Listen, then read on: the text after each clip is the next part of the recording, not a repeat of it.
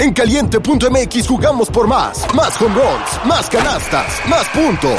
Vive cientos de deportes durante todo el año y los mejores eventos en vivo. Descarga la app, regístrate y obtén mil pesos de regalo. Caliente.mx, jugamos por más. Más diversión. Promoción para nuevos usuarios de GOV de GGSP 40497, solo mayores de edad. Términos y condiciones en caliente.mx. Una producción de Troop. No eran, así nacieron. Tres mujeres en sus cuarentas, diciendo una que otra sandez y buscando aprobación social. ¿Qué? Esto así se puso muy incómodo. Laura Manso, La Margator y Adina Chelminsky presentan La Burra Arisca. ¿Sabes qué es GBM Plus? GBM Plus es una app, una plataforma digital en donde puedes tener todas tus inversiones en el mismo lugar y manejar tu dinero con un solo dedo, porque nos urge tomar el control de nuestra vida. Y eso empieza tomando el control de nuestro dinero. Con GBM Plus puedes tener tu dinero invertido y disponible, estrategias a largo plazo o invertir en las empresas que amas. En lugar de guardarlo en el colchón, pon tu dinero en GBM Plus y míralo crecer mientras haces las cosas que quieres hacer. Somos libres. Somos GBM Plus. Somos la burra arisca. Hola, ¿cómo están? Bienvenidos a este nuevo episodio de La Burra Arisca. Yo soy Laura Manso. Yo soy Adina Chelminsky. Y yo soy la Margator. ¿Por qué presentas como, no sé, como de que la árbitra de los 60? Encontrar un nuevo ritmo a mi voz. ¿Y sabes qué pasa? No sucede. O sea, no tiene ritmo por más que le este, entone con una cancioncita o algo así. Nada. Es algo de reggaetón. Mami. Voy a intentarlo. La próxima, la próxima que me dejen presentar, lo hago, se lo prometo. Que me dejen, ¿qué Sí. tal? Dos, en dos, tres temporadas. Sí, sí, sí. Bueno, bienvenida Valeria Moy por... eh, eres una de las El cliente frecuente. invitadas Ay, frecuentes gracias. a nuestras temporadas. Si has venido cuatro veces, estás bien porque hemos hecho cuatro temporadas. Desde- ¿Sabes qué? Eso me cae bien porque desde que éramos ahí unas, este, Éramos nadie. nadie y ahora que nosotros. tenemos fama Ahora que mundial. tenemos una fama internacional Ajá, eh, que se pelean por nuestro podcast, por ser los anunciantes, ya sabes. Es que yo creí en ustedes desde el origen, desde Nos sus viste. Nos principios. conoció descalzas. Le hicimos unos autógrafos que guardó como inversión a futuro. Un NFT. Ahí los tengo. Yo iba a decir unos calzones firmados, pero suena No, no, tanto gra- más no, gracias, sofisticado. Adina. No, gracias. no es necesario. Limpios, Valeria limpios. Moy, directoria, directoria, directora del IMCO eh, y muchas cosas más. Podcastera, escribes creo que en este En donde ocho se medios dejen. distintos. Opina y da así. Tuitea como, o sea, 104 veces al día. Ay, no es cierto. Participa en todos los programas del mundo. Le digo que eh, la amo y es mi super amiga, pero odio oírla en el radio porque cada vez que la odio quiero llorar. La oigo, digo, No, quiero llorar. Aparte, tiene un programa que en parte y un concepto de explicar la economía con peras y manzanas. Increíble. Increíble. Que en parte es por lo que la trajimos para que nos explique un tema económico ahorita con peras y manzanas o peras carísimas y manzanas carrerimas. O sea, Ca- básicamente. ca- cada día más caras. Sí, pero van- Ocho- 8.5% Ocho más más caras. Pero primero, 8.15, 8.15. primero, primero nadie se salva de la pregunta incómoda. Ya sabes cómo es, mana. Aviéntala. A ver, la pregunta incómoda es. O sea, casi casi que prefiero escribir dos artículos que hacer la pregunta incómoda. Déjenme decirles qué tan incómoda puede ser. Pero sí es incómoda. ¿Han discriminado a alguien? Porque luego estamos en esta época donde todos tienen o todos mostramos aparentemente una muy hermosísima superioridad moral. Y luego uno no es tan superior moral como quiere parecer duda, o como he quiere pretender. Entonces mi pregunta es, ¿han discriminado? O sea, no les estoy diciendo por qué razón han discriminado. Ya cada una sabrá si han discriminado y si lo Esa han era hecho la por qué razón. incómoda. Qué bueno es que la nos la verdadera incómoda. Gracias que conservas un poco de prudencia No. en tu ser. Ok. Este, yo Ah, ah, ah, discriminación- no, te noto ciertos yo te silencios, escribo ¿eh? Noto yo ciertos silencios. artículos. No quiero contestar. ¿Quieres que te diga una cosa? Sí, y te voy a poner un ejemplo perfecto de lo que acaba de pasar. Eh, mi hijo no estudia en México, eh, lo acabamos de ir a dejar hace una semana a Estados Unidos, donde estudia. Evidentemente, la sociedad en Estados Unidos en temas de colorido de gente es mucho más diversa. Que en México hay gente afroamericana, que en México no hay, etcétera, etcétera. Y, o sea, no hay, hay mucho menos. eh, Ok, perdón, perdón, em- empezando por ahí. Por ejemplo. Eh, por ejemplo. Eh, y estamos pasando por la calle y un chavo afroamericano saluda a Jonathan, mi hijo lo abraza, etcétera, etcétera, etcétera. O sea, precioso, lo abraza, se abrazan. Y luego Jonathan nos está, nos está hablando de su amigo, que es el su amigo alto. Y yo no entendía cuál era su amigo alto. O sea, sí, ma, mi amigo alto. ¿Cuál amigo alto, Jonah? Mi amigo alto. Y me digo, o sea, tú así me- viendo las medidas. yo viendo las 1.75, medidas y me di ¿cuándo- cuenta que para alto, él el color de piel era completamente no un factor descriptivo y para mí era el factor descriptivo que describía a esta persona y si no, yo no lo iba a reconocer. Así que me dijo, sí, el de la camisa de Pittsburgh. Dije, ah, y me sentí Y entonces hiciste un clic en tu Hice un cabeza. clic y dije, lo que para él es completamente, ni siquiera es un tema de mencionarlo, es su amigo alto, su amigo chavo. O sea, para mí pues, la descripción automática hubiera sido mi amigo afroamericano. Eh, y sí me entró un shock muy grande. Y me acaba de pasar hace poquito. Sí, claro, o sea, yo, yo creo que esta, este nuevo mundo de aprender a- de la inclusión y de la diversidad y de todo es un aprendizaje constante y es una, eh, o sea, un permanente estado de estar rompiendo patrones. Tus propios patrones, ¿no? Eso, Nuestros eso, propios patrones refiero. O sea, mentales del. Tus patrones mentales que absolutamente dices en tu cabeza, ay, pinche naco, ay, pinche no sé qué, ay, pinche. O sea, ¿cuánta gente no dice, no? Pinche indio, pinche. O sea, que. O sea, lo tenemos tan implantado que ni siquiera nos estamos dando cuenta de lo que decimos o de lo que pensamos, ¿sabes? Entonces creo que es una cosa de estar rompiendo continuamente esas cosas de decir no describo a una persona si es negra o japonesa o no, no es el chinito, ¿no? O sea, también hay una línea muy delgada entre decir mi amigo, ¿cuál? Ah, el afroamericano o negro o como sea lo correcto que se dice. También, mientras no sea peyorativo, no tiene nada de malo, pero, ¿no? O sea, no estás disminuyendo al No, otro. Ya no le des vueltas. No, claro que lo he hecho. Pero lo que quiero decir es, que hay una que raya... yo venía pensando la pregunta incómoda en el coche. Pero- me esforcé. Hay Ah, una. sí, se nota, no, gracias. no, no. O sea, lo que quiero decir es sí, por supuesto. Sí, pero trabajo fuertemente en mi cabeza para como romper esas cosas y para cacharme a mí misma en esas cosas y en, en cosas que incluso piensas y que dices, güey, esto no está bien decir, ¿no? Y cosas que ni siquiera he pensado y cuando las digo en voz alta, mis hijos me dicen que porque obviamente son este tienen mucho sistema de más, alerta y que están más mucho más sensibles a a eso, que me dicen, Sí, ya no puedes decir eso. ¿no? O sea, cosas así muy estúpidas. Entonces, sí lo he hecho y sí me reviso constantemente y sí trato De, de decir, ah, esta ya no va así. ¿Sabes qué es una de las cosas más detestables de, de- de- de esto? Es que quererse hacer el que no discrimina. Exacto. Sí. Esto así es como de las peores partes. Yo he discriminado toda mi vida muchísimas veces por muchas razones, este, desde color de piel, eh, forma de vestir, eh, colegio en el que ibas, muchísimas Forma de hablar. forma de hablar. La verdad lo he hecho y me avergüenzo, pero si, si no lo acepto, pues sería una cobarde.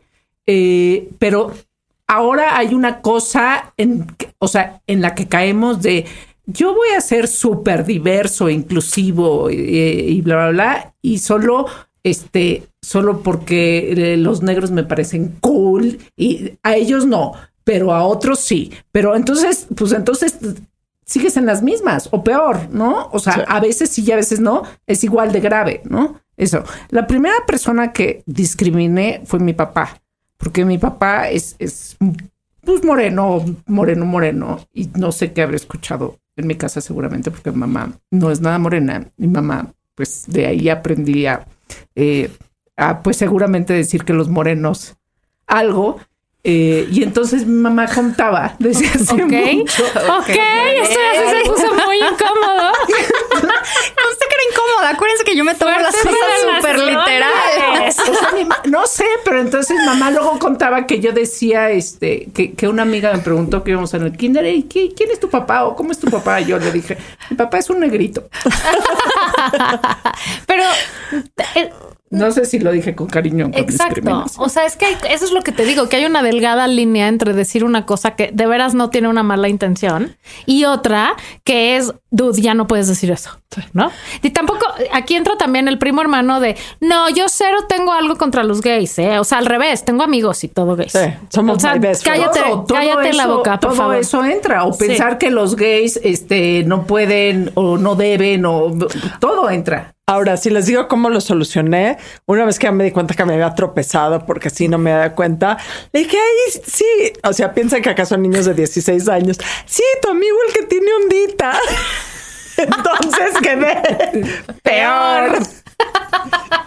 Hay que aprender y hay que entender que, entender que ni somos perfectos, que los contextos anteriores a lo mejor ya no aplican para otro, pero tampoco podemos negar que si hay ciertos sesgos que tenemos que resolver. Tú, Valeria Moy. Es que hay cosas con las que uno va creciendo, ¿no? Y que las asumes Que las traes como implantadas. las traes implantadas, no es que sean naturales, no, no, no me refiero a eso, simplemente uno cree que el mundo funciona como el contexto con el que creciste. Y pues no, la verdad es que conforme vas creciendo te vas dando cuenta que no. Y sí creo que es un periodo continuo, un proceso continuo de aprendizaje. ¿eh? O sea, Eso. no es una cosa que De un buen día dices, ay, discriminé ayer, pero a partir de ahora ya Sí, no. es de reeducación No, constante. es reeducación constante y reflexionar de, híjole, ¿qué hice aquí? ¿No? ¿Cómo contesté esto? ¿Cómo respondí esto? ¿Cómo abordé esta situación? Porque seguramente he discriminado, ¿no? Y seguramente si no lo reflexiono y no me doy cuenta, lo seguiremos haciendo. Y, y ese es un poco el tema de la pregunta, ¿no? Y desde luego creo que la línea entre, eh, entre un comentario y una discriminación es, es una línea bien complicada. Y bueno, no es el tema del podcast, pero bueno. Nada más yo casi pero casi es que hubiera dejado mi pregunta y me hubiera No, retirado sigilosamente. que se siente orgullosa de seguir discriminando. ¿Los conocen? Sí, conozco Orgullosa. varios. Sí. No, a mí lo que me llama mucho la atención es la gente que dice que no, que nunca jamás en la vida han discriminado ni discriminarán. No, no y- existe, y, bueno, no yo creo que es algo No, que yo, yo creo que es una cosa hecho. totalmente natural. O sea, ¿por qué? Te voy a decir por qué. Porque viene de lo que no se parece a mí me da miedo y entonces lo rechazo, ¿no? De ahí viene. O sea, como "Ugh, esto, O, esto o me- de me- sesgos con los que creciste, ¿no? Está claro. Ahora, Pero el sesgo viene de ahí. Valeria Moy también da clases. ¿Cuántos años llevas dando clases? 20. ¿Has visto un cambio en los chavos en ese sentido de hace 20 años a hoy? Total. Total, absolutamente. Por supuesto. Para bien. Para bien. En Ah. ese sentido, para bien. ¿En qué Ya sentido? nótese, nótese a Coto. En ese En sentido, el para otro bien. pinches squinkles, no, sé qué. Amo dar clases y me encantan mis alumnos. Amo dar clases, de verdad. Oye, Venga. Ok. hablando de Está temas más incómodo el tema de hoy. Está mucho más incómodo. Hablando de dar clases, danos una clase por piedad. ¿Qué chingados está pasando con la inflación? ¿Va a parar? ¿Hasta ¿No va a parar? ¿Es ¿Qué chingados vamos a natural? hacer? ¿Es México? Sálvanos. ¿Es el mundo? ¿Es la historia de la humanidad de inflación? ¿La inflación es buena? ¿Es mala? What? Why de Rito? Guay de Rito. Ay, bueno, hay muchos lados. ¿Por dónde quieren empezar? A ver, yo creo que una, un, O sea, for dummies. For dummies. Ok. Sí. Hay un, un punto de inicio que creo que nos puede ayudar a todos. La inflación puede ver, o sea, la inflación no es otra cosa más que el aumento en el nivel de precios, en el nivel de precios de una economía. Para que consideremos inflación, tienen que subir mucho tiempo. O sea, en quincena, si suben los precios una quincena, no le decimos inflación, tiene que repetirse en el tiempo, cosa que ya llevamos pues un añito viendo incrementos en precios, entonces ya califica como inflación. Pero también tienen que subir de precio la mayoría de las cosas que consumimos. Si suben dos cosas, no le llamamos inflación. Si sube la mayoría de las cosas que consumimos, sí le podemos llamar inflación. No tiene que subir todo y no tiene que subir todo en la misma proporción. Cada uno subirá distinto. Y ustedes lo podrán notar en lo que ustedes consumen. Verán que unas cosas suben más, unas suben, pero no tanto. Y otras incluso puede acaso que hayan bajado de precio. Ok. Eso es lo que llamamos un fenómeno inflacionario. Ahora, el momento actual, el chiste del momento actual es explicar de dónde viene ese momento inflacionario. ¿Qué es lo que está llevando los precios al alza? ¿Por qué están subiendo los precios si durante la pandemia no bajaron los precios? Y aquí yo creo que lo más fácil es entender pues que los precios son un mecanismo de información y te dan información de lo que hay, es decir, de la oferta, y de cuánto queremos un bien, es decir, la demanda.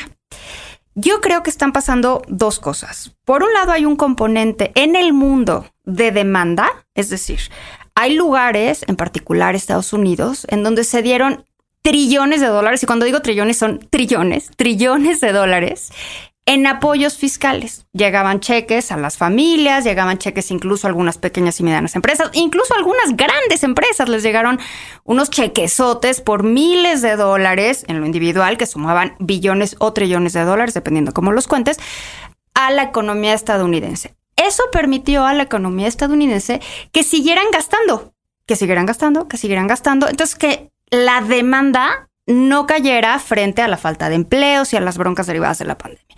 Entonces, en Estados Unidos la gente siguió gastando y siguió gastando. Ahora, ¿en qué gastó?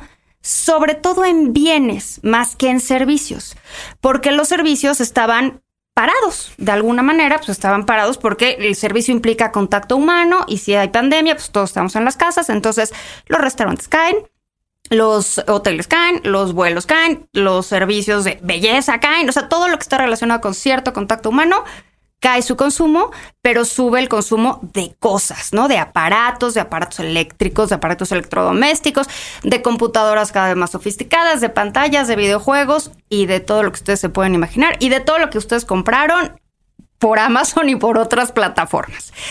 Entonces, por un lado tenemos ese fenómeno de demanda y luego tenemos un broncón que surgió en enero de este año, que es la guerra de Rusia con Ucrania.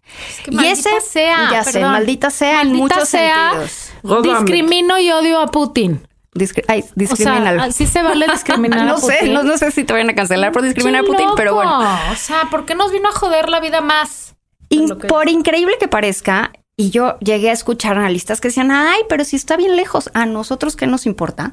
Se nos olvida que Rusia y Ucrania se conocen como el granero del mundo. En Rusia y Ucrania se producen cantidades industriales de trigo, cantidades industriales de maíz, cantidades industriales no solo de estos granos tan esenciales para el consumo humano y animal, porque de repente se nos olvida que también los animales consumen, o sea, de algo alimentamos a las vacas y de algo se alimentan los cerdos. Entonces, el consumo humano y, y animal, y también producen un montón de minerales, entre comillas, raros, que se usan para el desarrollo de muchos productos eh, tecnológicos. Por ejemplo, los famosísimos chips o los microchips o los semiconductores.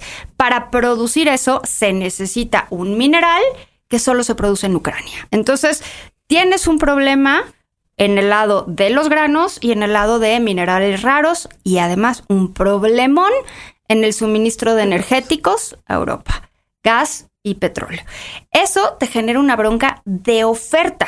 Es decir, si ya no tienes trigo, pues el trigo se hace más caro, porque la gente sigue demandando pan. O sea, nosotros vamos en las mañanas, igual quieres la concha, igual quieres el virote, el bolillo. O sea, la gente. Eh, la gente come virote? Valeria. Hola, buenos días, joven, me da un virote. Los tapatíos comen virote. Quiere su chilindrina, quiere su la piedra, chilindrina, su orejita, su Garibaldi, qué sé yo.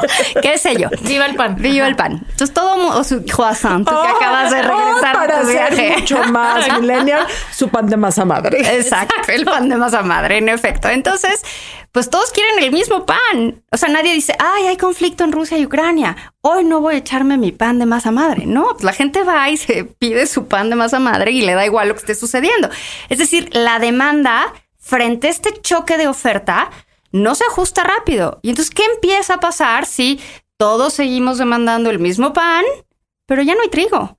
Pues el precio del trigo va subiendo y el precio del pan va subiendo en consecuencia. Entonces tenemos un tema de demanda, por un lado, básicamente impulsado por la recuperación rapidísima de Estados Unidos, y un tema de oferta, impulsado por las broncas en el petróleo, más el conflicto rumbo la guerra, porque llamarle conflicto me parece un eufemismo, por la guerra de Rusia con Ucrania. Entonces tenemos ahora sí que la tormenta perfecta, una combinación de dos cosas que las dos presionan el precio de las cosas al alza a, mí me llama mucho la atención, estoy oyendo obviamente las noticias todo el día y a nosotros nos preocupa el incremento en el precio de la tortilla, me parece completa y absolutamente lógico, pero en Francia las noticias es cómo está incrementándose el precio del queso, ¿no? Pues claro que se está incrementando el precio del queso porque no hay mostaza. No hay mostaza. hay, un mostaza de mostaza, Dijon, que es un problema gravísimo si eres un francés. Bueno, imagínate, o sea, en Europa el ganado lo alimentan con trigo que llevan de Ucrania. Entonces, si no hay trigo o si el trigo se hace más caro, pues el propio alimento del ganado se hace más caro y entonces todo lo derivado del ganado se hace más caro. Y así llevas, entras a una espiral donde pues los precios de casi todo empiezan En todo el mundo. En todo el mundo, en casi todo el mundo. Sí hay economías donde no está subiendo tanto el precio de las cosas, pero yo creo que es momentáneo, ¿no? Yo creo que eh, de alguna manera lo van a Por captar ejemplo. distinto. Por ejemplo, Panamá. En Panamá no ha subido tanto el precio de las cosas, pero Panamá es una economía muy diferente al opera de forma muy distinta a la que opera el resto del mundo porque tiene un suministro básicamente continuo de dólares, ¿no? Por el canal de Canadá, de Panamá, perdón. Entonces opera distinto. Pero en términos generales, sí estamos viendo un incremento importante en los precios. O sea, hay, hoy salía una noticia por ahí de que podían llegar los precios, eh, incrementarse los precios en el Reino Unido alrededor de 18%. Eso, pues es algo que nunca han visto, ¿no? O sea, nosotros hablamos del 9%, del 8%. Y hay quien me recuerda Valeria, no exageres, en algún momento era 40, 60, 100. Y claro, para los ingleses es no, 18, ni siquiera me menciones eso porque no me lo puedo ni imaginar. Y pues luego viene el problemón que yo creo que apenas nos estamos dando cuenta de esa bronca que viene de si ya perdiste poder adquisitivo este año, pues ¿qué van a demandar los trabajadores? Incrementos en salarios. Claro. Y si demandas incrementos en salarios, vas a volver a presionar la inflación. Y entonces sí, puedes entrar, que ojalá no suceda, pero puedes entrar a una espiral inflacionaria que es así, no nos gusta y no queremos. Aquí hay una pregunta muy puntual que te quiero hacer y tiene un poco de economía y un poco de política, porque es un tema que se ha politizado mucho, pero sí me interesa. El go- es un tema y es un fenómeno mundial que tiene que ver con las fuerzas de oferta y demanda. Y ahorita que lo mencionaste, no dijiste nada del gobierno, etcétera, etcétera. ¿Hay algo que el gobierno mexicano ha hecho, ha dejado de hacer, podría hacer o, tendría que dejar de hacer para controlar este, no sé, este momento inflacionario, por no llamarlo una espiral, o es algo tan inercial que ni siquiera hay que politizarlo? A ver, hay dos cosas, ¿no? Por un lado está el gobierno, el presidente y el plan que ha implementado para contener la inflación y por otro lado está Banco de México, que no es el gobierno, que es el Banco Central y que hace política monetaria, ¿no? La política monetaria incide en las expectativas de inflación. A mí siempre me llama mucho la atención el tema de política monetaria porque además es complejísimo, o sea, es, hacer política monetaria es de las cosas más difíciles que hay. La política monetaria toma decisiones con base en información pasada y toma decisiones hacia el futuro. Por ejemplo, cada vez que se decide la tasa de interés que se va a aplicar, esa tasa de interés aplicará hacia adelante, pero la inflación es hacia el pasado. Entonces de repente me dicen, es que Banco de México no puede controlar la inflación. No, la inflación es hacia el pasado. O sea, hoy por hoy operamos o conocemos la inflación de la primera quincena de agosto, de julio, o sea, de siempre hablamos de la inflación de un momento que ya sucedió, mientras uno tiene que estar tomando decisiones hacia adelante. Entonces, lo que puede hacer cualquier banco central es controlar las expectativas de inflación, lo que crees que le va a suceder a la inflación. Y si controlas las expectativas de inflación, eventualmente controlas la inflación. Ese es más o menos lo que tiene que impulsar lo que tiene que intentar Banco de México. Y Banco de México ha estado desde el año pasado subiendo lenta pero consistentemente, y ni, ni, tan lenta en fechas recientes, la tasa de interés. El chiste aquí es si sube la tasa de interés, te suben el costo del crédito. Por lo tanto, te hacen más caro consumir. Y entonces, de alguna manera, frenas la demanda y al bajar la demanda, los precios dejan de subir tan rápido o el ritmo de, de crecimiento de los precios disminuye. No corrige, sin embargo, el tema de oferta. Entonces, este tema de oferta de no hay trigo, no hay maíz, los minerales, eso no lo corrige porque eso no es de demanda, eso es meramente oferta. Y ahí es donde la pregunta de ¿ha hecho algo el gobierno o está obstruyendo la oferta o está fomentando la oferta? Y ahí es donde la pregunta se vuelve mucho más complicada. Yo creo que hay varias cosas que el presidente López Obrador ha hecho en detrimento de la oferta. No estoy hablando en específico de la inflación, pero sí en detrimento de la oferta. Por ejemplo, bloquear el acceso a energéticos más baratos, más competitivos, más fácil, que vengan generados por iniciativa privada, que bajen el costo de la energía. La energía, así como la, podemos incluir, energía eléctrica, combustibles, gasolinas, gas, todo lo que incluye energéticos. Ahí el gobierno del presidente López Obrador ha tenido una política bastante proteccionista, bastante nacionalista, por ejemplo, bloqueando permisos, permisos para importar gasolina, permisos para importar gas, o sea, todo eso pues nos hace más caro el costo de los energéticos. Entonces, en ese sentido, no es que el presidente haya hecho algo para que los precios suban, pero al bloquear la competencia en el mercado energético, sí ocasiona que los precios sean más altos de los ayuda, que pues. podrían ser en competencia. Y por otro lado, sí ha hecho algo desde marzo de este año que justo ha tratado de revertir ese incremento en los precios de la gasolina, que es dejar de cobrar el IEPS. La gasolina tiene este impuesto, impuesto especial sobre productos y servicios, que se llama IEPS, que en México hacemos un mecanismo muy chistoso. Ponemos el precio internacional de la gasolina, luego le ponemos IEPS y luego como nos parece mucho el IEPS, le damos un subsidio al IEPS. Es decir, no Le cobramos quitamos. todo el IEPS, ¿no? Todo bien, Entonces, como cobramos el impuesto, pero luego decimos, bueno, no lo cobro todo, ¿no? Y entonces no cobramos todo el IEPS y le damos un porcentaje de estímulo. Haría Le una un analogía con una frase muy soez mexicana, pero me la voy a ahorrar. Luego se las digo. bueno, entonces le el damos un famoso subsidio de la gasolina. El famoso subsidio, que el famoso subsidio básicamente es no recaudar. O sea, suena como que le está metiendo lana. Pero no es así. No es que le esté metiendo lana, lo está dejando Gana recaudar, menos. pero al final del día acaba siendo lo mismo, porque representa un costo para las finanzas públicas. Y más allá de ese subsidio, entre comillas, al IEPS, que lo ha dejado de cobrar, pues desde marzo, aunque estas semanas recientes ya lo empezó a cobrar un poquitito, no mucho, pero un poquitín. Además de ese subsidio, le ha dado un estímulo adicional de alrededor de 5, 8 pesos, dependiendo si el litro es de Magna o de Premium o de diésel. Entonces, eso que le estamos metiendo como finanzas públicas nos cuesta 12 mil millones de pesos a la semana. O sea, imagínense 12 mil millones de pesos. Ya los quisieran para un domingo, ¿no? Ya los quisiera cualquier secretaría, cualquier estado para operar. Ese, ese, esa medida nos ha costado 12 mil millones de pesos a la semana, más lo que se acumule, ¿no? Y al final, eso que ha hecho que es que viene el gobierno, pues tiene sus consecuencias, ¿no?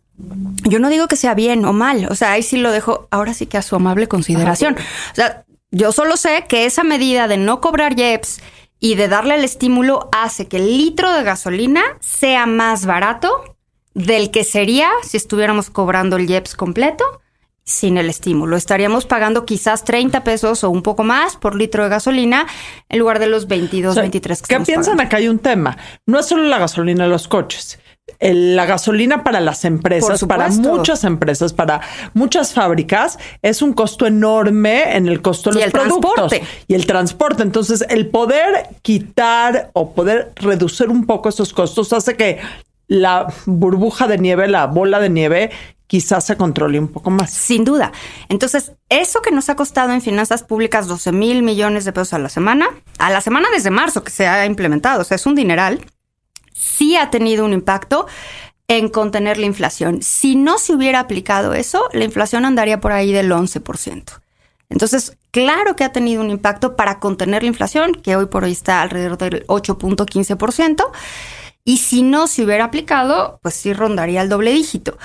Ahora, eso nos ha costado, nos ha costado. Yo creo que ha sido una decisión política más que económica, pero al final del día ha contenido la inflación, a diferencia de lo que sucedió en Estados Unidos, que se acordarán que hace varias semanas era el tema, el incremento en el precio de la gasolina. Y ahí sí no tiene este colchón, por decirlo de alguna manera. El precio de las gasolinas empezó a volver a bajar en estas semanas y entonces en Estados Unidos ya no es el tema, el precio de la gasolina. Ya hay otros temas ahorita, ¿no? En la agenda económica de Estados Unidos, pero eso que tuvo unas semanas a Biden pasando aceite porque la gasolina había subido mucho de precio, ya se empieza a contener y en México pues seguimos dándole el bonito subsidio, ¿no? Ahora, eh, de lo que se pueda decir, ¿no? Eh, ustedes los economistas que son especialistas en eso, hacia futuro, ¿qué?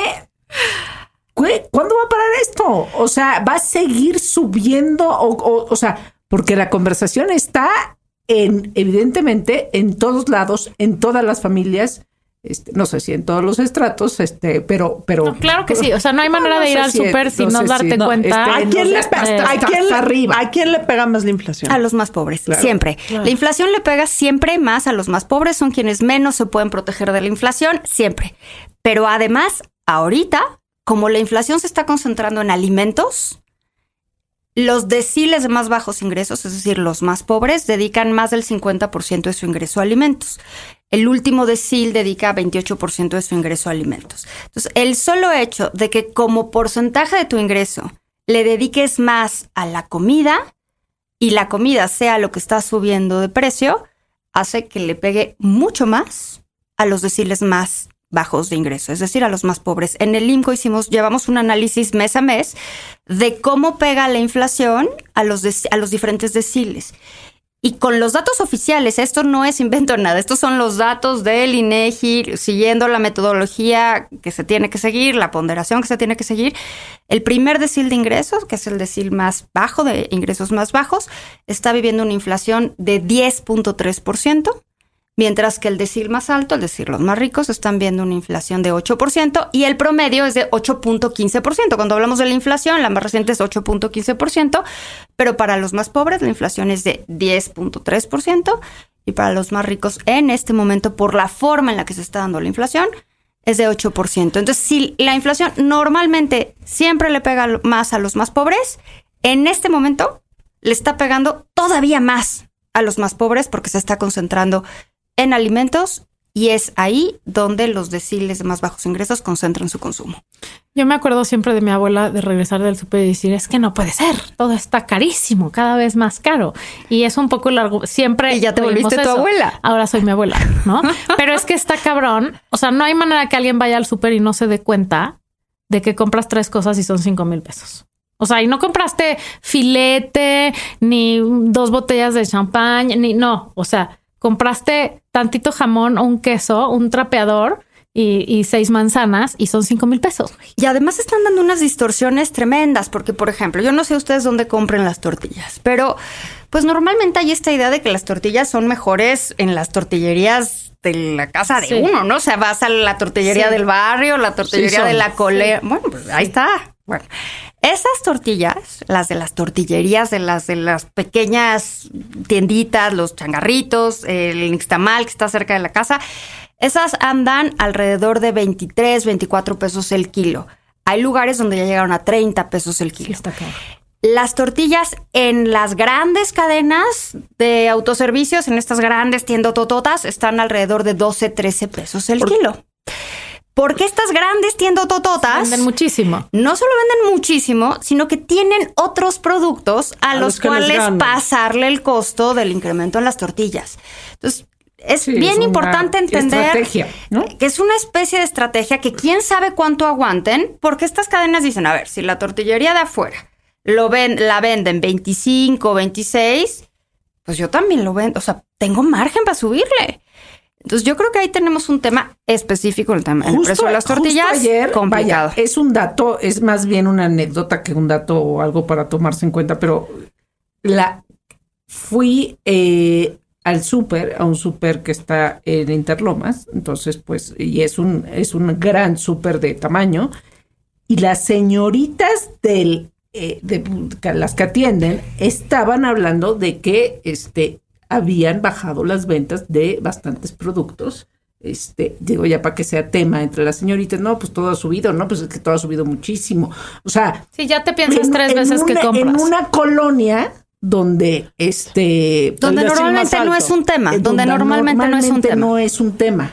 Es, y una de ellas dijo, no, pues ya deberían de bajar los precios, ¿no? Así de que, Es como si fuera la decisión del señor del súper, sí. Ya en, en- en directora de, de, de la Comer, pero qué, qué, qué, mm, no sé, qué curioso me pareció, quería yo que dijera Pero- más cosas. pero- Pero, al final este es un, te- es un, Está está siendo un tema, ¿no? ¿Qué, ¿Y qué? O sea, ¿qué nos espera? ¿Qué vamos a hacer? ¿Qué, ¿Quién Pues, nos puede salvar? mira, Bruce Willis ya no puede venir porque ya no. se acuerda el pobre cómo llegar. ¿Qué vamos a hacer? Tengo ya angustia y ansiedad galopante. A ver, eh, es bien difícil pronosticar lo que viene con la inflación, porque hay tantas variables volando. O sea, si viéramos que se va a terminar la guerra y que todo va a regresar a la normalidad en tres patadas, dirías, ah, bueno, ya, el año que entra se regresa a la normalidad el suministro de trigo y de maíz. No, eso no va a suceder. Eh, o Europa no va a tener broncas en el suministro de gas y no va a tener broncas en el suministro de petróleo. Entonces, no va a haber, eso no va a suceder. Porque aunque se acabara la guerra hoy, Porque aunque Ucrania se acabe- está destruida. güey. Aunque se acabe la guerra O sea, hoy, retomar y reformular las cadenas productivas no se hace de un día para otro. O sea, no es como apagar un switch de darle on y darle off y se acabó. No, la verdad es que esa distorsión va a estar ahí. Banco de México estima que se va a llegar a una inflación de 8.5% durante el tercer trimestre del año, es decir, pues ya prácticamente en el que estamos, y después va a empezar a bajar. Ojo aquí, el año que entra es muy probable que la inflación empiece a bajar. La inflación, porque la inflación al final es un porcentaje. No quiere decir que los, Los precios, vayan a bajar. O sea, eso ¿no? El No va a 10%, pasar. o sea, suben los precios, pero el porcentaje es menor porque la base es más Porque grande. ya subieron los precios, entonces ya vas a estar partiendo de precios más altos y entonces los incrementos, aunque sean altos, porcentualmente se ven más bajos. Entonces, únicamente por un efecto de base matemática, de base de comparación, el porcentaje va a ser más chiquito. Y la inflación no es otra cosa más que un porcentaje, porque es un porcentaje de cambio en los precios. Entonces, sí, a partir del año que entra veremos quizás inflaciones más bajas, pero no quiere decir que los precios sean más bajos. Eso sí es muy Ahora, importante. voy a hacer- para voy a no hacer un ejercicio o sea, matemático. Estamos jodidos para anyway. que no lo tenga en mente, ¿no? Para, para que ese 8% no esté volando este, en, en la nada. Hacia años anteriores había inflaciones del este 3%, este, bueno, sí, el llegamos 6, al bueno, 2.5 por ahí. Ajá. O sea, en los últimos 22 años, esta es la inflación más alta. 8.15% es la inflación más alta. Entonces, claro, para toda una generación, esta es la inflación más alta que han vivido, ¿no? Quizás para nosotros, pues sí, en algún momento vimos alguna más alta. Exacto. Pero la inflación que ven ahorita los jóvenes es la inflación más alta que han visto en sus vidas. ¿Qué podemos hacer? O sea, Hay poco, la verdad. Eh, perdón, perdón. Ya, Valeria. Ya sé, pero es que... abstener yo- del ¿Pero qué prefieren? ¿Quitarse el curita despacito o de una vez? A ver, hay poco que podemos hacer. A mí me encanta. Oigo un montón de, de programas donde dicen, ¿cómo te puedes proteger de la inflación? La verdad es que hay bien poquito que puedes hacer para protegerte de la Agua y inflación, ajo. ¿no? Agua y ajo O sea, comprarse. la burrarisca, aquí les damos sus verdades, aunque les duelan. Pues es que es mejor, creo yo. Hay bien poco que hacer. O sea, uno puede sustituir consumo, ¿no? Y puedes decir, bueno, las toronjas están más baratas que las naranjas, entonces voy a consumir toronjas. Sí, pero- O sea, sí puedes sustituir un rato. Pues mínimo. Pero, también. pues, o sea, va- te va a alcanzar para menos cosas. Sí, irá sustituyendo. Sí, también las empresas aguantarán lo más que puedan. Algunas, otras no van a aguantar y van a subir indistintamente. La forma típica en la que les van a decir que hay que ahorrar es busca instrumentos financieros que te paguen una tasa de interés por arriba de la inflación. Hombre, la inflación está en 8.15%. Díganme qué instrumento financiero les paga más que la tasa de inflación. No, pero O sea, si encuentran uno, tengo a lo que mejor decir- Adina domina y tengo puede que decir, decir sí. que este programa es patrocinado por GBM y sí tiene buenos instrumentos de inversión. Bueno, que nos consigan unos que paguen más de 8.15%. Ahora no pagan más de 8.5, pero está en 7 y algo su, su cosa de. O sea, yo sí de les quiero decir algo y aquí es, hay que empezar a consumir local, porque aquí hay un tema muy importante. Muy. Eh, sí, que voy a juntar lo que dijo eh, Valeria en varias partes. La inflación le pega más a la gente más, eh, más pobre. Eh, la, la inflación está pegando en comida, que es mucho el mercado de lo que vende la gente más pobre. Entonces, si van a ir a su súper, igual se van a gastar una millonada y van a comprar sus jitomates en Walmart, que al señor Walmart o al señor le vale madres, vayan a la tienda de la esquina y cómprenle los Vayan jitomates.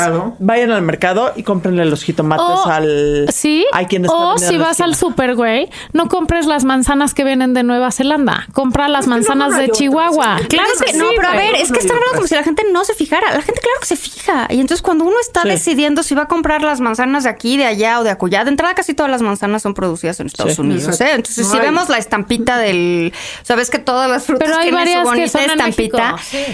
Ah, sí, pero no tantas. O sea, fíjense en las estampitas Sí. y ahí las Washington estampitas State, viene vamos. bonito El Washington aguacate State. y el aguacate ya viste cómo está. Casi todas las manzanas vienen de Estados Unidos. Entonces, pues uno puede decir, bueno, no consumo manzanas. O sabes qué, a lo mejor te sale más barato consumir manzanas. Depende de lo que esté pasando con cada producto Sí. en específico. Lo que pasa es que a fin de cuentas lo que va a pasar es que vas a consumir manzanas y esa lavadora que te querías comprar vas a decir, pues si ya, o sea, voy a ser muy simplista, si todo mi presupuesto se está yendo en manzanas, jitomates y aguacates, vamos a tener que empezar a postergar decisiones de consumo. O al revés, Adina, porque muchas veces si algo que funciona y lo vemos cada vez que hay fenómenos inflacionarios es que la gente adelanta consumo. Eso también. Porque dices, híjole, ¿cómo, ¿quién ¿Cómo sabe cuánto me vaya a lavadora costar la, próxima lavadora la- el mes que entra? Entonces a Sí. lo mejor me vale la pena ahorita. Por eso les digo que no hay mucho que hacer porque todo está en función de lo que esperamos que suceda con la inflación. Ay, ¿sabes y esa qué? es la variable que Te está invitamos revuelta. para Ya nunca darnos me paz. vuelven a invitar. ¿Qué pedo? Va- va- Güey, bye, Valeria. ¿Sabes qué? Bye, gracias por participar. Queriéndole dar la vuelta a la inflación. Ok. queriendo encontrar Ahora sí que si ya me conocen, ¿para qué me invitan? Ah, ¿Algo que nos quieras decir de la viruela del mono? Soñé que me daba. Soñé que me daba. Viruela del- no, que no Oh, no, Dios cruz, nos libre. Que Dios nos libre. No, sí. bueno, nada más. Hay que tener, con lo que sí hay que tener cuidado, y eso sí es algo que está dentro de nuestro control, es con los créditos.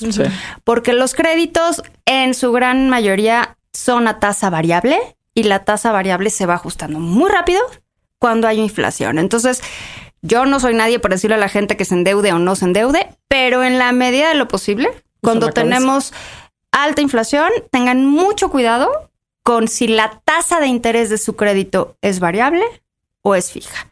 Porque si la tasa de interés es variable, en momentos inflacionarios van a salir Y por otro lado, si, si es, fija, no ahorita es muy alto la, la tasa, o sea, No se fregada. endeude. Si ya está endeudado, vaya a ver su tipo de tasa. Y si es variable, ¿qué les decimos? Pero, por ejemplo, los que tienen hipotecas a tasa fija, Sí. este es un buen momento. Depende Ajá, cuándo pero si esté es ahorita. variable, la, ¿cuál es la recomendación si es variable? O ya. Es que tírate- el hay que-. Hay que renegociar. y lo los meses sin intereses. ¿Qué? Los meses si son sin intereses, está bien. son sin intereses, pero es que eso de los Es- meses sí, sin intereses es, Es la trampa más Es grande de la historia. ¿Cuánto es? O sea, si lo comprarías de contado, ¿cuánto te costaría? Exacto. Y esos son los intereses escondidos. O sea, mucho porque cuidado con los si meses lo sin compras de, intereses. de contado son 10 pesos y si lo compras a 8 meses sin intereses son, son 14 15. Entonces, pesos. ¿dónde están los intereses ahí? O sea, nada más abusados con la forma de ver sin intereses. Si es 10 pesos de contado y si es sin 10 intereses pesos es en seis 10 meses. pesos dividido, Sí, ¿no? sí. Pero abusados porque Tres luego te dicen sin 33. intereses, pero te suben el precio. Entonces, nada más abusados con los créditos, que esa sí es una decisión que pueden tomar y pues sustituyan eh, productos caros por productos que puedan sustituir por menor precio. Pero sí, no hay mucho que hacer. Yo sé que les venden la historia de que hay un montón. No, la verdad es que hay poco que hacer, ¿no? Solo hay una cosa que hacer. Hoy decir quién tiene ondita para Sí. terminar. No es lo único que va a solucionar La inflación no tiene Ya sé ondita. quién tiene ondita. Yo llegué a este programa diciendo, "Puta, no sé quién tiene ondita, porque quien tiene ondita para mí, en paz descansa, que es Sean Connery. Pero eh, mientras estaba, estaba echándome mi rollo de la inflación, me acordé de un banquero central que tiene mucha ondita. ¿Cómo puedes estar echando un rollo de ese nivel y estar pensando en alguien que tiene ondita, güey? Bueno, cada Yo estoy, quien, tengo cada que hacer quien. una concentración Se llama en lo que estás multitasking. explicando. Sí. Cada quien. A lo mejor no lo ubican, pero para los que estén en el- mi mismo mundito, Adina seguro sabe quién es. Mario Draghi, que fue el presidente del Banco Central Europeo, europeo. y luego primer ministro italiano, acaba de renunciar. Tiene mucha ondita. ondita. Mucha ondita, Mario Draghi. Mucho. Y te voy a decir, te la voy a lo ubico. Christine Lagarde. Googlea. A Esa sí, También ya la hemos tiene- hecho. Esta yo ya la dije una vez. que Bueno, pero Mario Draghi, no, sí, sí, sí, Mario sí. Draghi tiene Y la mucha Françoise ondita. no sé qué también tiene ondita. Mario Draghi Christine tiene Lagarde. mucha ondita. Mario, lo voy a Hay una H en medio. Es que a mí el bronceado de Christine Lagarde me, me genera- pone, sí, me porque pone un está poco muy- nerviosa. sí. Pero, pero Mario Draghi también me pone nerviosa. Tú tila, onditi. En el sentido opuesto. Gracias, Valeria Moy. Ah, en tus redes sociales, ¿dónde te seguimos? ¿Dónde te Arroba encontramos? Valeria Moy eh, y ya con eso. Para arroba más- Valeria para más Moy. buenas Su noticias como podcast esta. se llama Peras y Manzanas. Mi podcast es para Te voy a decir, para la quinta vez que vengas, vamos a hablar de algo que no tenga absolutamente nada que ver con dinero y eso. Una vez vino y no hablamos de dinero. No, hablamos, claro que sí. hablamos de, ¿De quién tiene ondita? ¿De ondita. quién tiene ondita? Ese fue el origen de la Tenemos que ondita. hablar de otras cosas. Sí. Gracias, por venir, mamá. Encantada de verlas. Hasta la próxima. Hasta la vista. Un programa patrocinado por GBM Plus.